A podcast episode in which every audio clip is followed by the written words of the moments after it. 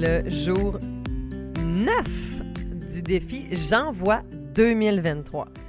Et le thème d'aujourd'hui, c'est un épisode qui doit durer 3 minutes exactement. Alors, mon objectif est de vous partager les 12 règles d'or de la coparentalité.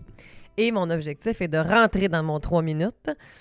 Et donc, je ne vais pas m'étendre en long et en large puisqu'il me reste maintenant déjà une minute trente en fait pour vous dire les règles d'or.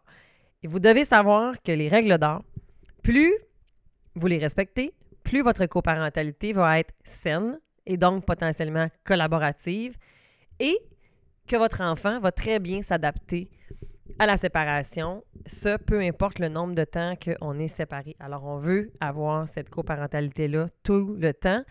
Et quand on est encore en couple, c'est la même chose. Ces règles-là s'appliquent tout autant. Ainsi que les membres de l'entourage aussi de la famille. C'est notre rôle de parents de faire en sorte que les gens qui côtoient nos enfants adoptent ces règles d'or-là. Je traiterai l'autre parent avec respect en tout temps.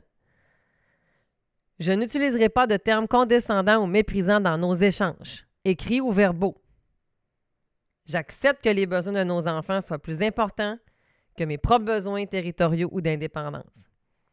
J'accepte de respecter le temps de l'autre parent avec mon enfant et je n'interférerai pas dans ce temps.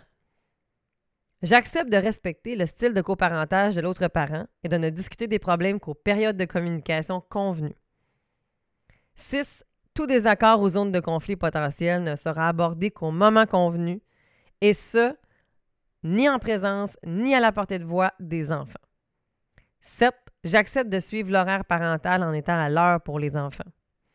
Je dois d'abord discuter avec l'autre parent de tout changement d'horaire avant d'en informer les enfants. 9. J'accepte de ne jamais dénigrer l'autre parent en sa présence ou devant les enfants. 10. Je n'encouragerai pas ou subtilement les enfants à prendre parti et ainsi les faire cheminer dans un conflit de loyauté.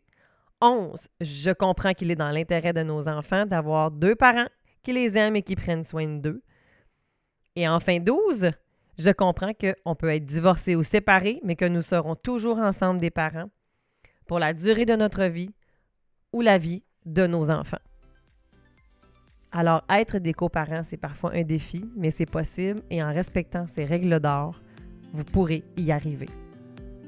Et bien voilà, bonne journée, on se voit demain